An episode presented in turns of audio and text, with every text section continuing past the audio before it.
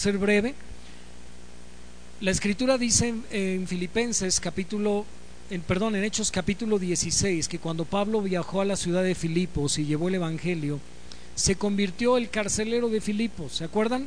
Cuando Pablo estaba detenido en el calabozo del fondo, estaba cantando alabanzas, vino un terremoto y la cárcel se derrumbó, todos los presos parecía que huían y el carcelero quiso quitarse la vida y Pablo le dijo, no te hagas daño, estamos todos aquí. Y este hombre le preguntó a Pablo, ¿qué debo hacer para ser salvo? Y Pablo le dijo, cree, cree que Jesucristo es el Señor y serás salvo tú y tu casa. Que muchos de nosotros tomamos ese texto como una promesa y en realidad no es una promesa. Porque ciertamente si esa fuera una promesa bíblica de que por creer nosotros toda nuestra casa va a creer, recuerde que Dios, Dios ha elegido a las personas que van a ser salvas. Obviamente nosotros no sabemos quiénes son los elegidos de Dios, por eso le predicamos a toda criatura el Evangelio. Pero una persona que ha sido elegida por Dios y responde al Evangelio es porque Dios ha hecho una obra previa de convencer a esa persona de su pecado y de la necesidad de arrepentirse. Cuando el texto de, de, Hechos 16 sigue narrando lo que pasó en casa del carcelero, dice que el carcelero llevó a Pablo y a Silas a su casa, les curó sus heridas, les lavó sus heridas, ¿verdad? Porque estaban puestos en el cepo, que el cepo era una especie de dos tablas con unas hendiduras donde cabían las muñecas y se cerraban y quedaban aprisionadas las muñecas y los, los tobillos de los pies. Pablo y Silas estaban en el cepo, estaban aprisionados. Si puede poner su celular en vibrador, se lo voy a agradecer. Muy bien. Y entonces ellos estaban maltratados, lastimados. Y dice la escritura que cuando llegaron a casa del carcelero, dice, creyó él y toda su casa y fueron bautizados. Ahí no dice que había niños, pero nuestros hermanos presbiterianos presumen y dicen, si se bautizó él y toda su casa, si creyó él y toda su casa, ellos dicen, es probable que hubiera habido niños del carcelero. Pero bueno, eso es una especulación más que una afirmación bíblica. ¿Ok? Y ese texto lo toman nuestros hermanos presbiterianos para decir bauticemos a los niños. Otra suposición, ¿verdad? Que bueno, es que cuando Abraham fue circuncidado y recibe la orden de circuncidar a todos los nacidos en su casa. Recuerde que Abraham no tenía hijos. Abraham tenía muchos esclavos, tenía muchos siervos. Eh, y dice la escritura que cuando Abraham recibió la promesa, cuando creyó al Señor y empezó a salir de su tierra, de Ur de los Caldeos, que empezó a caminar, dice la Biblia que Dios le habló de circuncidarse. Y le dijo que esa sería una señal de entrar en una relación de pacto con Dios. Abraham entraría en una comunión con el Dios creador y a partir de ahí Dios le dice a Abraham que circuncide a todos los de su casa. Más adelante, unos años después, casi 25 años después, cuando nace Isaac, ¿verdad? Es más, no 25 años, 13 años después, cuando nació Ismael, el primer hijo de Abraham que tuvo con Agar, también fue circuncidado. Ismael fue circuncidado y cuando llegó Isaac, casi 25 años después de la promesa, el hijo de la promesa, dice la Biblia que Abraham le circuncidó. Y le circuncidó siendo un niño. Amén. ¿Y qué dicen nuestros hermanos presbiterianos, luteranos, anglicanos? Bauticemos los niños porque el bautismo vino a, en el nuevo pacto, vino a sustituir la circuncisión en el antiguo pacto lo que era en el antiguo pacto la circuncisión para el pueblo de Israel, para los varones, porque no se puede circuncidar mujeres, era entrar en una señal, era una señal de entrar en una relación de pacto con Dios. ¿Sí me está entendiendo o lo estoy haciendo bolas? Ok, por eso necesito sus neuronas, hermano, estoy hablando de algo histórico. Y en el Nuevo Testamento dice Pablo en Colosenses en el capítulo 2, que nosotros hemos sido circuncidados, Cristo ha echado fuera de nosotros el cuerpo pecaminoso carnal al ser bautizados. Esto quiere decir que el bautismo en el nuevo pacto, para ahora los, los cristianos, la iglesia, es la sustitución de lo que en el antiguo pacto fue la circuncisión. Y como en el antiguo pacto Dios establece en la ley de Moisés que los niños que nacían en Israel y, especialmente los primogénitos tenían que ser circuncidados al octavo día de nacido. Cristo mismo fue circuncidado fue llevado por sus padres al templo, ¿verdad? Y la circuncisión no la realizaba un médico, la realizaba el sacerdote en el templo, circuncidaba al niño y era una señal que quedaba en ese varón primogénito como una señal de que había entrado en pacto con Dios, una relación de pacto. Y por eso nuestros hermanos dicen, pues se circuncidaba a los niños, pues bauticemos a los niños, porque el bautismo suple la circuncisión en el nuevo pacto. Sin embargo, no estamos de acuerdo, ¿verdad? Respetamos a nuestros hermanos evangélicos, presbiterianos, luteranos y anglicanos, pero no estamos de acuerdo. Pero quizá usted me podrá decir, pastor, ¿es todo lo que sabemos del bautismo? ¿Es todo? ¿Que, que, que es un símbolo, que es una ordenanza y que no se les administra a los niños?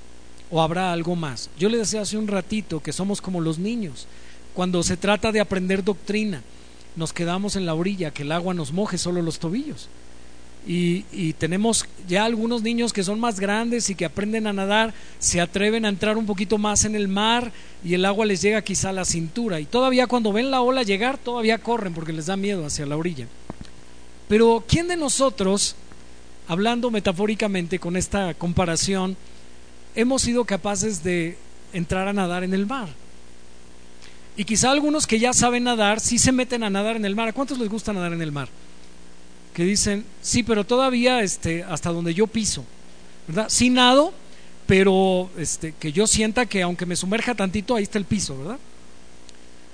Cuando, cuando hemos salido de vacaciones a la playa, me gusta irme con mis hijos a nadar profundo, Especialmente en playas donde se puede, porque hay playas donde no se puede debido al oleaje, pero hay una playa ahí en Acapulco que nos gusta visitar, que parece una alberquita, porque tiene un rompeolas, tiene un muelle muy grande y eso invita que las olas entren a esa playita y parece una alberca. Entonces nos vamos nadando profundo.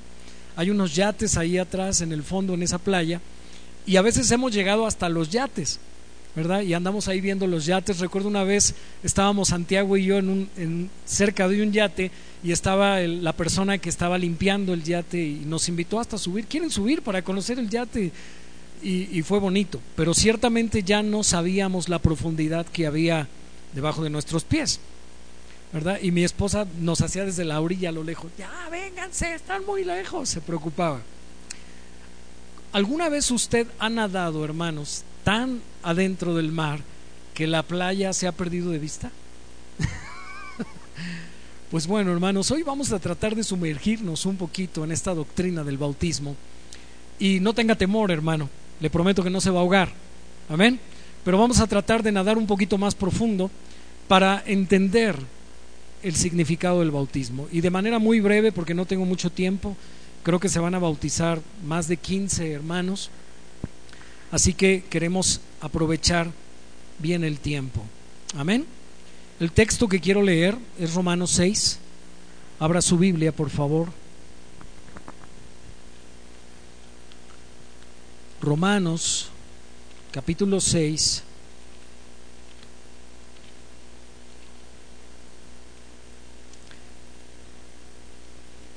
Y vamos a leer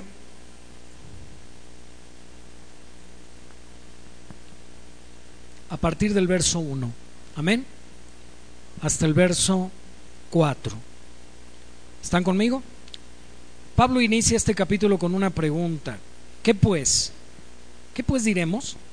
¿Perseveraremos en el pecado para que la gracia abunde? En ninguna manera, dice Pablo, porque los que hemos muerto al pecado, fíjese cómo Pablo ya da por hecho algo, los que hemos muerto al pecado, ¿cómo viviremos aún en él? Pregunta, de nuevo, verso 3, ¿o no sabéis que todos los que hemos sido bautizados en Cristo Jesús, hemos sido bautizados en su muerte? Porque somos sepultados juntamente con Él. ¿Quién es Él? Cristo. Somos sepultados juntamente con Cristo. ¿Para qué? Para muerte. ¿Para qué se van a bautizar los que se van a bautizar hoy? Para muerte. ¿Los vamos a ahogar? No, ¿verdad? Pero simbólicamente, y escuche bien, yo quiero hablar que el bautismo quiero usar dos términos para que podamos entender. Tiene un significado objetivo y tiene un significado subjetivo. Ahorita voy a explicar la diferencia en cuanto al significado subjetivo. Cuando nos bautizamos y descendemos a las aguas, espiritualmente nosotros en ese momento recibimos una seguridad de salvación. Y quiero hacer una aclaración, hermanos, el bautismo no salva a nadie. El bautismo no salva. Por ejemplo, la iglesia romana le ha, le ha, dado, le ha atribuido tanto poder al bautismo que se les dice, bautiza a tu hijo de chiquito, porque si tu hijo se muere, ¿verdad? Ya es salvo si está bautizado. La iglesia romana sí le confiere al bautismo un poder de salvación. Un poder que la Biblia no le confiere al bautismo. El bautismo no salva a nadie. Sin embargo, cuando nos bautizamos, cuando nos sumergimos en el agua, tiene un significado subjetivo para la persona diciendo, ya me bauticé. Fíjese, yo he escuchado muchas personas que me he encontrado en el caminar de la vida, eh, cuando hemos salido de viaje, incluso aquí en la ciudad, cuando comenzamos a hablar del Evangelio con otras personas, nos han dicho, pastor, ¿verdad? Fíjese que yo yo fui a la iglesia cristiana y hasta me bauticé, dicen algunos de ellos. ¿Usted alguna vez ha usado esa expresión? y hasta soy bautizado, pero estoy apartado. Estoy apartado, ahorita no me congrego, no voy a ninguna iglesia, no, etcétera, etcétera. Pero yo me bauticé, hasta me bauticé. Y utilizan esa expresión, hasta me bauticé, como diciendo, este, soy salvo. El bautismo no salva. Amén. El bautismo solamente, escuchen bien, es un rito, es una iniciación para el cristiano, dando un testimonio público, una evidencia externa de algo que ya sucedió internamente. Voy a repetir eso porque eso es muy importante. Cuando yo me bautizo en agua, estoy dando ante la congregación un testimonio público de una es un testimonio externo ante la congregación, me sumergen en agua, salgo mojado, me levantan del agua. Ese es un testimonio externo de una obra interna. Noten que Pablo dijo, los que hemos muerto con él, ¿cómo viviremos en el pecado? Eso quiere decir que el bautismo viene después de que ya sucedió una muerte. Porque también el texto dice en el verso 4, somos, escuche, léalo conmigo, aquí quiero llegar a otra parte porque somos sepultados juntamente con Él para muerte. ¿Para qué nos bautizamos? Para muerte. ¿Por qué? Por el bautismo. A fin de que como Cristo que resucitó de los muertos por la gloria del Padre, así también nosotros andemos en vida nueva. ¿Qué significa esto? Cuando salgo de las aguas estoy representando una resurrección que ya sucedí. Tengo una pregunta. ¿Alguien que no ha muerto puede resucitar? Entonces, los creyentes, ¿cuándo es que resucitamos? ¿Cuándo es que resucitamos, hermanos, los creyentes? ¿Perdón? ¿Cuando cambiamos de vida? A ver, hermanos, quiero, quiero hacer un, un paréntesis aquí. Póngame mucha atención. Cuando una persona escucha el Evangelio y cree en el Evangelio y se arrepiente de sus pecados, en ese momento, escuche bien, él murió al viejo hombre. Y milagrosamente también resucitó.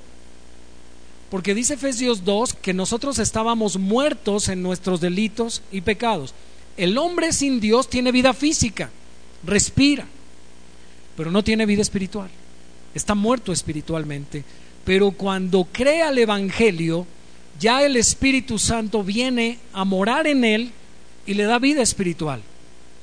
Y entonces en ese momento cuando él recibe vida espiritual, ¿qué pasó? Resucita espiritualmente. Y entonces es cuando comienza una vida nueva, como dice Pablo en el verso 4, a fin de que como Cristo resucitó de los muertos, así también nosotros, diga así también nosotros, andemos en vida nueva. Hermanos, aquel que es un creyente verdadero, no tiene que esperar a bautizarse para ahora sí portarse bien. Porque algunos dicen, no, ahora sí ya me, voy a portar bien porque ya me bauticé. Y recuerdo muy bien cómo bromeábamos a mis hijos el año pasado, porque mis hijos se bautizaron el año pasado, dos de ellos. Y cuando de repente tenían alguna mala actitud o alguna reacción así fea, les decíamos, acuérdate que ya te bautizaste. y de alguna manera le traíamos a la memoria que él ya había muerto al viejo hombre. Como que lo tenemos que hacer todavía en casa. Y sabe que hermano, hoy que nuestros hermanos se van a bautizar, no solamente ellos van a ser bendecidos con su bautismo, usted y yo vamos a ser bendecidos. ¿Por qué? Porque el día de hoy los que ya estamos bautizados en Cristo, vamos a recordar, vamos a recordar el día de nuestro bautismo. ¿Sabe? Escuchaba a un predicador decir que cuando él se bautizó, uno de los diáconos de la iglesia le dijo, hey Joseph, este, gloria a Dios que hoy te bautizas porque hoy tu nombre va a ser escrito en el libro de la vida. No, hermano, no diga amén a eso. Yo sabía que varios iban a decir amén a eso. Pero déjeme decirle, hermano, que el nombre de aquellas personas que están escritos en el libro de la vida no son escritos por ahí porque se bautizan. Fueron escritos en la eternidad. O sea, Dios escribió antes de crearnos en ese libro los nombres de aquellos que han de ser salvos. O sea que el bautismo no me salva. Amén. Cristo da una comisión a sus apóstoles en Mateo 28. Él les dice, toda potestad me es dada en dónde? En el cielo y en la tierra. Por tanto, fíjese hermano, Cristo está reconociendo y está declarándole a sus apóstoles con eso que no tengan temor. Él les dice, yo tengo toda la autoridad en el cielo y en la tierra. Ahora él dice que esa autoridad le fue dada. ¿Quién se la dio? El Padre. Dice, toda autoridad me ha sido dada en el cielo y en la tierra. Por tanto, debido a esa autoridad, a ese poder que yo tengo en los cielos y en la tierra, ustedes deben ir y hacer qué. Ah, ok, eso me, me gusta porque esto nos habla de un orden. Antes de bautizarme, ¿qué debo hacer? Debo ser discípulo. Yo tengo una pregunta para los que se van a bautizar el día de hoy. ¿Ustedes son discípulos? ¿Llegas a la escuela dominical temprano al discipulado? ¿Eres un discípulo? ¿Estás pagando el precio? ¿Has sido constante en el discipulado? En algún momento, fíjense ahora que estuve estudiando esta semana este tema más profundamente, eh, de repente dije, oh, creo que sí teníamos que haber esperado un poco más. Incluso a media semana fui con el pastor MacDill y le dije, a ver, quiero ver la lista de los que se van a bautizar. Ya me mostró la lista. Le dije, ¿sabes qué? Creo que tenemos que hacer una entrevista con cada uno de los que se van a bautizar. Para ver si realmente han nacido de nuevo. Para ver si realmente se han arrepentido de sus pecados. Para ver si realmente son discípulos. Si realmente hay una vida nueva o siguen en la vida vieja. Si no, no tiene caso que te bautices. ¿Oyeron bien? El bautismo no es cumplir un requisito de la iglesia evangélica. Muchos piensan que es un requisito. Ah, pues hay que hacerlo porque hay que hacerlo. Y no saben ni por qué hay que hacerlo, pero dicen hay que hacerlo. Pero no entienden el significado. Cristo dice, vayan y hagan qué? Discípulos. ¿Y quién es un discípulo? ¿Quién es un discípulo? Un discípulo es alguien que aprende de un maestro. Y es alguien que sigue a un maestro. Y Jesús, hablándole a la multitud que le seguía, un día les dijo, si alguno viene en pos de mí y no aborrece a su padre, a su madre, hermanos, hermanas, hijos, su esposa, su esposo, no puede ser mi discípulo. Si alguno no se aborrece a sí mismo, no puede ser mi discípulo. Yo tengo una pregunta para los que se van a bautizar. Y obviamente Cristo no está diciendo que deshonres a tus padres con esto, sino que tus padres, tus hijos, tu esposo, no ocupen el primer lugar que solo Cristo merece en la vida del creyente. Si tienes una persona cerca y es tu familiar, es tu esposo, tu esposa o un hijo, dile hijo, yo te amo, esposa, yo te amo, esposo, yo te amo, pero Cristo es el primer lugar en mi vida. Dile, yo estaría dispuesto a dejar todo por Cristo. Incluso a ti, A ver, ¿por qué no hace eso? Ah, ¿verdad? Obviamente, hermanos, Cristo no quiere que un esposo deje a su esposa, pero en ocasiones la esposa va a ser un estorbo para el marido creyente en su fe y viceversa. A veces el esposo va a ser un tropiezo para la esposa en su fe. ¿Hay alguno aquí? No levante la mano, pero es probable que en este momento tu, tu cónyuge te es un tropiezo en tu vida espiritual. ¿Sucede o no sucede, hermanos, en la vida cristiana? Y si en algún momento dado tengo que elegir, ¿qué dice Pablo? Si algún hombre tiene mujer no creyente y ella consiente en vivir con él, ¿qué dice Pablo? No la abandone, quédese ahí con ella. Marido cristiano, tienes una mujer incrédula y ella permite que tú vivas tu fe en Cristo, no te estorba, quédate ahí con ella. Si ella no cristiana se quiere ir, ¿qué dice Pablo? Déjala que se vaya porque no está el hermano creyente sujeto a servidumbre. Y también sucede en el caso inverso, donde es el hombre incrédulo y la mujer creyente. No dice que el creyente debe abandonarla. El creyente nunca debe abandonar el barco. Así digas, yo no me casé enamorado, ni modo, hubieras abierto bien los ojos. No es un juego. Sí, hermano, si usted dice, ay, pero es que ahora la incompatibilidad de caracteres, y es que yo no sentí amor por él, pues ni modo, ahora te amuelas. Porque a menos escucha bien que haya una inmoralidad sexual o un abandono del cónyuge creyente, son los únicos dos salvoconductos por los cuales un cristiano puede volverse a casar. Y si esas no son las razones, pues ahí te quedas. Y, si Dios, escucha bien, yo pensaba en esto, si Dios dice que ames a tus enemigos y el Espíritu Santo nos da el poder de amar a los enemigos, ¿cuánto más no vas a poder amar a ese hombre que por algo te casaste con él? O a esa mujer. Amén. Estoy hablando del costo del discipulado. Digan, costo del discipulado. Le dije que íbamos a nadar un poquito más profundo. Amén. Algunos ya sienten el agua en el cuello. Algunos ya quieren sus flotis, ¿verdad? ok. Hermano, dice Cristo, vayan y hagan discípulos. ¿Y después qué? Bautícenlos. Y bautícenlos. Y nos da la fórmula de cómo se debe bautizar al cristiano.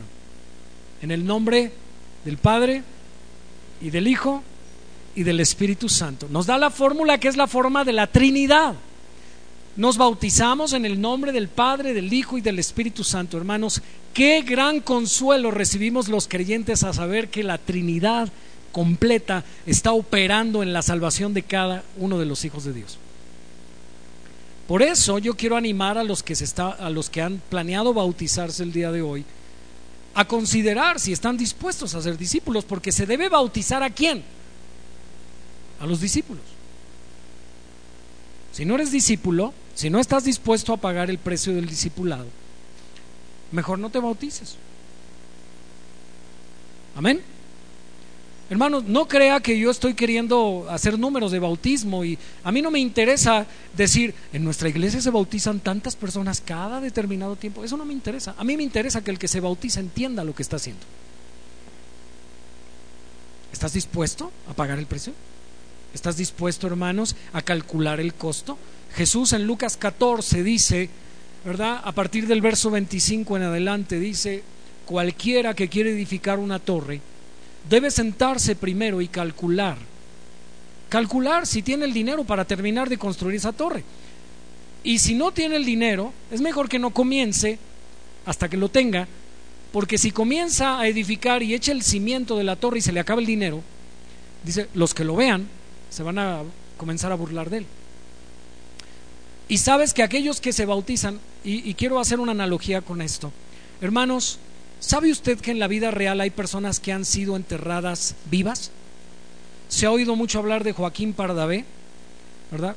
No sabemos si es verdad o no, pero bueno, dicen que en algún momento exhumaron su cuerpo y encontraron que su ataúd estaba rasgado, ¿verdad? De que él intentó, este, estaba vivo, que había caído en un tipo como de coma que no estaba muerto y no andaba de parranda, como dice el dicho, pero finalmente ha habido personas que se han enterrado vivas.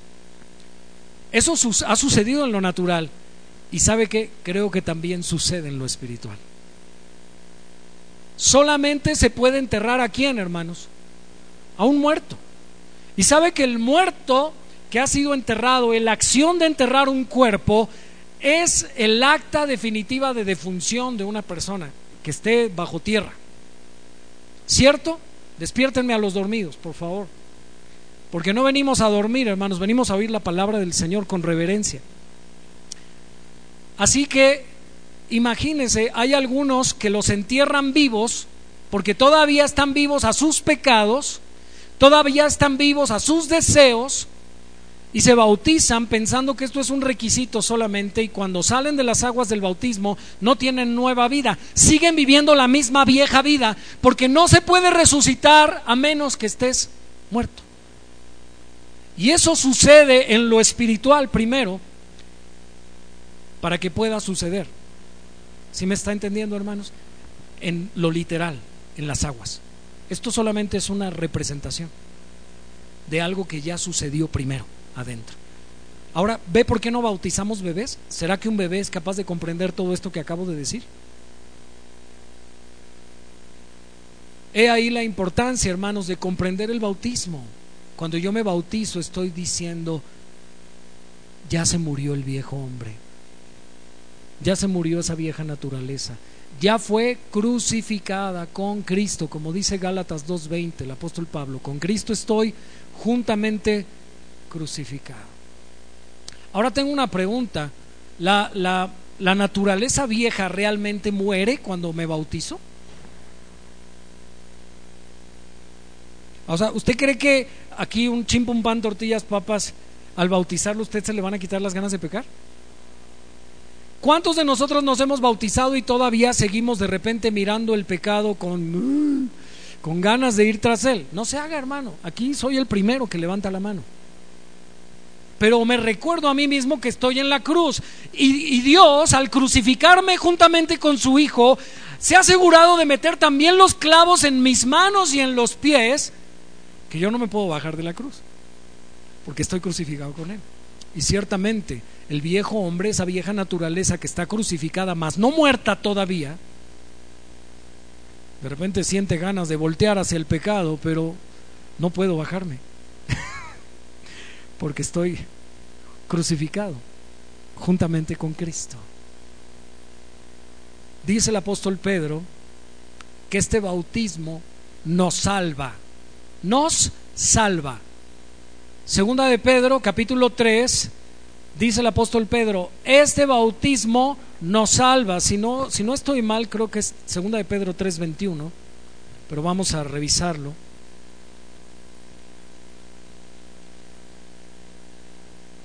No, no llega al 21, pero vamos a encontrarlo.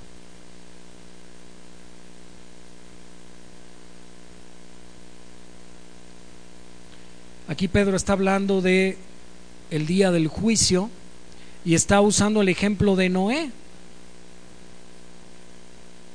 Dice en el verso 7, vamos a leer desde el 5, estos ignoran, ¿quiénes son estos que describe Pedro? Los que se burlan de que el Señor viene, que dicen, ay, dicen que Cristo viene y Cristo viene y nada que viene. Y ya pasaron cuántos miles de años de que Cristo vino y nada que viene. Eso es puro cuento y son burladores. Dice Pedro, estos ignoran voluntariamente que en el tiempo antiguo fueron hechos por la palabra de Dios los cielos y también la tierra, que provienen de qué? Del agua y por el agua subsisten. Por lo cual el mundo de entonces, ese mundo antiguo, pereció anegado en agua. Pero los cielos y la tierra que existen ahora están reservados por la misma palabra guardados para el fuego en el día del juicio de la perdición de los hombres impíos. Mas, oh amados, no ignoréis esto, que para el Señor, para con el Señor un día es como mil años y mil años con un día. El Señor no retarda su promesa, como algunos lo tienen por tardanza, sino que es paciente para con nosotros, no queriendo que ninguno perezca, sino que todos procedan al arrepentimiento pero el día del Señor vendrá como ladrón en la noche, en el cual los cielos pasarán con gran estruendo y los elementos ardiendo serán deshechos, y la tierra y las obras que en ella hay serán quemadas. Puesto que todas estas cosas han de ser así, o deshechas más bien, ¿cómo no debéis vosotros andar en santa y piadosa manera de vivir, esperando y apresurándoos, note esa palabra, apresurándoos para la venida del, día de Dios, en el cual los cielos encendiéndose serán deshechos y los elementos siendo quemados se fundirán? Pero nosotros esperamos según sus promesas cielos nuevos y tierra nueva, en los cuales mora la justicia. Por lo cual, oh amados, estando en espera de estas cosas, procurad con diligencia ser hallados por Él sin mancha e irreprensibles en paz, y tened entendido que la paciencia de nuestro Señor es para salvación, como también nuestro hermano amado, hermano Pablo, según la sabiduría que le ha sido dada, os ha escrito, casi en todas sus epístolas, hablando de ellas estas cosas, entre las cuales hay algunas difíciles de entender, las cuales los indoctos e inconstantes tuercen, como también las otras escrituras, para su propia perdición. Pedro nos enseña, hermanos, que el mundo fue destruido con agua por primera vez en los días de quién? De Noé. Y Pedro hace una analogía diciendo que este bautismo, ¿verdad? Porque somos bautizados en qué? En agua, ¿verdad? Nos salva. ¿Querrá decir realmente Pedro que el bautismo nos salva? A ver, yo tengo una pregunta, hermanos. ¿Cuántos de ustedes creen que la Biblia dice que el bautismo nos salva? Sí lo dice. Pero usted nos dijo, me van a decir, pastor, que el bautismo no salva. Entonces, por fin, ¿sí salva o no salva? ¿No acaso dijo Jesús, el que creyera y fuere? Entonces, ¿sí salva o no salva? ¿Quién dice que sí? Alguien ya dijo que sí, por ahí yo oí una voz de hombre que dijo sí, de este lado. ¿Quién dijo sí? No te hagas, Gustavo, tú fuiste. No es cierto, es broma. ¿Quién dice que sí, hermanos? A ver, levanten la mano los que dicen que sí salva el bautismo. ¿Quién dice que no? Ok. Y la mayoría no dice nada porque, como, como siempre digo, ¿verdad? Algunos dicen, yo mejor ni digo porque no sé. Escuche bien. ¿Qué quiso decir Pedro cuando dice, este bautismo nos salva? No quitando las inmundicias de la carne, sino dándonos una aspiración a una mejor conciencia delante de Dios. A ver entonces, hermanos, si el bautismo nos salva, ¿por qué Pedro utiliza eso? Incluso estuve yo estudiando ese texto en esta semana y vi a algunos comentaristas bíblicos, eruditos, confiables. Por ejemplo, R.C. Sproul, ya iba a decir mal su nombre, en su Biblia con comentarios, él pone que lo que Pedro quiso hacer ahí fue usar una metonimia. ¿Qué? Diga, ¿qué? Ok, ¿qué es una metonimia? ¿Alguien sabe qué es una metonimia? Le voy a explicar qué es una metonimia. Si usted va al diccionario y busca metonimia, es una figura del habla. Es, es también una forma de escribir de literatura. Y es cuando usamos el nombre de una cosa, ¿verdad? Para sustituir otra o para representar otra. Por ejemplo, le voy a dar algunos ejemplos bíblicos. Cristo dijo, yo soy el pan de vida. Y hermano, ¿acaso cuando usted lee ese texto en Juan 6, usted realmente piensa literalmente que Cristo es un pan? Cristo no es un pan, ¿verdad? También lo vemos en la cena del Señor, en el otro sacramento, en la otra ordenanza, donde dice, este pan es mi cuerpo, ¿verdad? Esta es la copa del nuevo pacto en mi sangre. Entonces, ya nosotros sabemos que el pan no es literalmente el cuerpo del Señor, sino un símbolo del, del cuerpo del Señor. Sabemos que el jugo que tomamos no es sangre, no se convierte en sangre, no se transfigura como dicen los romanos, ¿verdad? Sino que es un símbolo. De la misma manera, Cristo utilizó símbolos para su propia persona. Él dijo, yo soy la puerta. Yo soy la puerta. El que entrare por mí hallará pastos. ¿Realmente cuando piensas en Jesús piensas en una puerta? ¿O en lo que significa? ¿Acaso no Juan el Bautista dijo, He aquí el Cordero de Dios cuando vio a Jesús venir a su bautismo, que quita el pecado del mundo. ¿Realmente Cristo era un Cordero? Cuando piensas en Cristo, ¿piensas en un Cordero, en un animalito? ¿O en lo que el Cordero representa? Esa es una metonimia. Usar, ponerle el nombre de otra, de una, poner otro nombre a una cosa que lo representa bien. Eso es una metonimia en palabras sencillas. Pedro cuando dice que este bautismo nos salva, no está queriendo decir que realmente el bautismo nos salva, hermanos, sino Cristo nos salva. Porque si usted lee la segunda parte del texto, dice, no quitando las inmundicias de la carne. El bautismo no te va a quitar las inmundicias de la carne. ¿Quién es el que puede quitar las inmundicias de tu corazón? ¿No acaso Dios dice, yo te, te, quitaré el corazón de piedra y te daré un corazón de carne? Yo te limpiaré de todas sus ¿Usted cree que esta agua es milagrosa y tiene poder para quitarnos un medio perfecto? ¡Qué bueno fuera, hermano! Yo me aventaría ahorita. Hermanos, no, el agua no tiene poder. Lo que tiene poder es Jesucristo. El único que tiene poder para salvar, no dice el texto, el que creyere y fuere bautizado. O sea, ¿qué necesito para ser salvo? Creer. Dígame si una persona solo por el hecho de bautizarla ya va a ser salva sin creer. No, hermanos. Se necesita primero creer. Notemos el orden de las palabras. Primero creo, me arrepiento, sucede una obra interna lleva a un verdadero abandono de mi vida vieja, de mi vida pasada. Mi vida pasada fue sepultada por Cristo de una manera milagrosa por el poder del Espíritu Santo. He resucitado una vida nueva, tengo nuevos deseos, tengo nuevos anhelos. Ahora quiero hacer la voluntad de Dios. Entonces vengo y me bautizo para representar gráficamente algo que ya sucedido internamente. Amén. ¿Les queda un poquito más claro el bautismo? Hermanos, si, si yo dijera, yo me bauticé, pero sigo siendo adúltero, sigo siendo mentiroso, sigo siendo, ¿verdad? Infiel, sigo, sigo robando, sigo embriagándome. ¿Realmente hay vida nueva ahí? ¿Realmente resucité? Por eso es bueno que los que se van a bautizar, y es más, algunos dirían, entonces creo que me tengo que bautizar otra vez. Porque creo que me bautiz, creo que me enterraron vivo, dirían algunos. Hermano, medita bien. Cuando te bautizaste, ¿ya te habían enterrado y estabas bien muerto? ¿O te enterraron vivo? Porque quiero que piensen esto, hermano. Voy a usar una ilustración. Supongamos que usted es una persona que muere muere por causa del pecado. La Biblia dice la paga del pecado es muerte. Pero supongamos que usted ya está enterrado. Ya la tierra está sobre usted.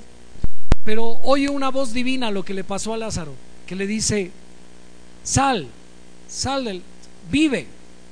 Y usted saliera de la tumba y se encontrara usted a la medianoche en el panteón, con, la, con las estrellas y la luz de la luna sobre su cabeza, solo en el panteón usted pudiera salir de su tumba y sentarse ahí, ¿acaso usted, hermano, volvería a regresar a ese pecado que lo llevó por primera vez a la muerte? Sabiendo que ese pecado fue lo que lo llevó a la muerte. No sé si me está entendiendo el punto. Ahora, hermanos, otro, otro aspecto que va a evidenciar que realmente ya el Espíritu Santo ha hecho una obra en nosotros. Cuando realmente me morí y resucité, Imagínese, piense usted está en el mismo panteón, solo, esperando que amanezca. ¿Acaso usted iría a buscar a la tumba de los de al lado y decirle, este, oye, eh, muerto, ven, ven conmigo a jugar baraja, vamos a echarnos un partido de dominó? ¿Usted lo haría? Es más, hermanos, los seres humanos, pensando en la vida física, no toleraríamos estar en un panteón con nosotros al lado un cuerpo de un muerto. Tendemos, a rechazar la muerte. Escuche bien, aún, aún fuera nuestro ser querido. Si se te apareciera tu abuelito y te jalara las cobijitas en la noche, estoy, estoy, estoy usando una especulación nada más. ¿Qué harías, hermano? Correrías, dirías, patas, ¿para qué las quiero? Saldrías gritando de tu habitación si eso pasara. Escuchen bien, el mismo Abraham que pasó muchos años con Sara, su mujer. La Biblia dice que cuando Sara, su mujer, murió, Abraham dijo, voy a sepultar a mi muerta, porque aunque sea un ser muy amado, no podemos estar al lado de una persona muerta. No lo soportaríamos. ¿Cierto? Y entonces, ¿por qué muchos de nosotros que hemos dicho y hemos profesado y confesado y nos hemos bautizado, seguimos buscando nuestra comunión con los que están muertos espiritualmente? Es como si fuéramos al panteón. Si mi compadre, aquel eh, que no ha venido a Cristo y que no quiere nada con Cristo, que ya ni le debería llamar compadre, es mi mejor amigo y todavía ando con él en, en el cotorreo. ¿Realmente, hermanos, estoy entendiendo lo que significa el bautismo? ¿No será que nuestra comunión ahora de los que hemos resucitado tendría que ser con los vivos que han resucitado también, por la gracia de Dios? Ahora, no quiero decir con esto que no podemos tener convivencia de repente con las personas que son incrédulas, que nos invitan, familiares, inconversos, pero ¿qué? ¿Para aportarnos como ellos? Que me invita mi tío a una fiesta porque eh, y saca el pomo y, salgo bien borracho con él, como, como un hijo de Dios. Ahora, hermanos, sabemos que todo nos es lícito, pero no todo nos conviene.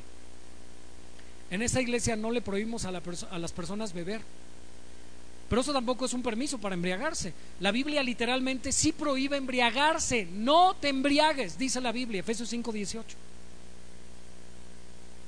Pero si yo voy a una fiesta de un familiar no creyente y salgo borracho, ¿realmente resucité? Y si yo digo a mi, a mi familiar que me invitó, ¿y cuándo la próxima? ¿Realmente resucité? y se me cuecen las habas para que sea fin de semana, para volver a las mismas andadas. ¿Saben que hay personas, la gente del mundo así vive? Anhelan que sea fin de semana permanente y por eso de lunes a viernes ansían que ya sea viernes. ¿Ya ha pasado? ¿O te pasó cuando estabas en el mundo que ay, cómo quisiera que los días corrieran rápido, que ya sea viernes porque jueves social o viernes social y no sé qué sigue la frase, ¿verdad? No haga, usted sabe. Y el domingo sí nos vamos bien arrepentidos a la iglesia otra vez para agarrar enjundia para el próximo fin de semana. ¿Ha entendido el bautismo realmente?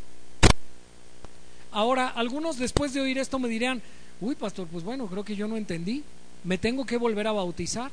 No, ya lo hiciste una vez. Es suficiente. Si te bautizaron de chiquito, sí lo tienes que volver a hacer porque ni entendiste. Es más, aunque te hayan bautizado de grande, a lo mejor ni habías entendido. Pero recuerde que el bautismo es una imagen gráfica. Diga sacramentos, ordenanzas sagradas. Si Cristo tiene toda potestad, Él es el único que puede ordenar lo que se debe hacer en su iglesia, ¿cierto?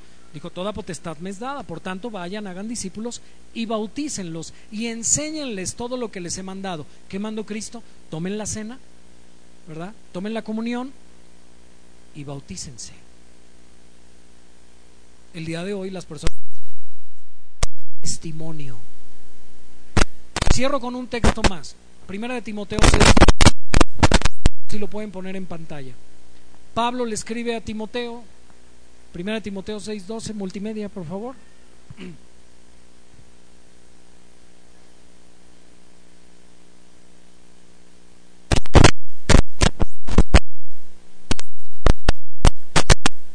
Dice, pelea la buena batalla de la fe, echa mano de la vida eterna, a la cual asimismo fuiste llamado, habiendo hecho la buena profesión delante de muchos testigos. Algunos comentaristas bíblicos confiables dicen que Pablo le está hablando aquí a Timoteo del día que se bautizó públicamente en Listra, el día que hizo profesión de fe en Cristo, el día que dijo, Cristo es mi Señor, Cristo es mi Salvador. Timoteo está siendo recordado por Pablo, pelea la buena batalla de la fe, echa mano de la vida eterna, a la cual asimismo fuiste llamado, habiendo hecho la buena profesión delante de muchos testigos. Hoy los que se van a bautizar van a hacer una profesión aquí delante de muchos testigos. Y escuche bien, tú estás diciéndole a tus hermanos en Cristo y a tus familiares que vienen hoy a ser testigos de tu bautizo, de que tú ya te moriste y de que tú resucitaste a una nueva vida. ¿Entiendes la responsabilidad de eso? Tú que te vas a bautizar. ¿Y los que ya nos bautizamos, entendemos eso? ¿Lo recordamos? ¿Cuántos la semana pasada que estuvimos aquí en la boda comunitaria eh, se sintieron conmovidos cuando nuestros hermanos estaban haciendo sus votos? ¿Sabe que el bautismo nos hace entrar en una relación de pacto con Dios? Obviamente esa relación de pacto es desde el momento de la conversión, pero aquí se grafica a través de el agua. Esta es la tumba líquida. Me decía Miguel que ahora ya hay un nuevo sistema de enterrar en agua, ¿verdad? Pues bueno, hoy vamos a hacer algo así, pero no exactamente igual como, como lo hacen en donde tú trabajas. Hoy vamos a enterrar en esta tumba líquida. Pero ese entierro ya en realidad ya sucedió. Aquí solamente lo venimos a simbolizar. Amén. Entras en una relación de pacto con Dios, un pacto eterno que no se puede romper. Dios no rompe sus pactos. Dios es fiel a sus pactos. Amén. Y no solo entras en una relación de pacto con Dios y con Cristo, sino con la iglesia.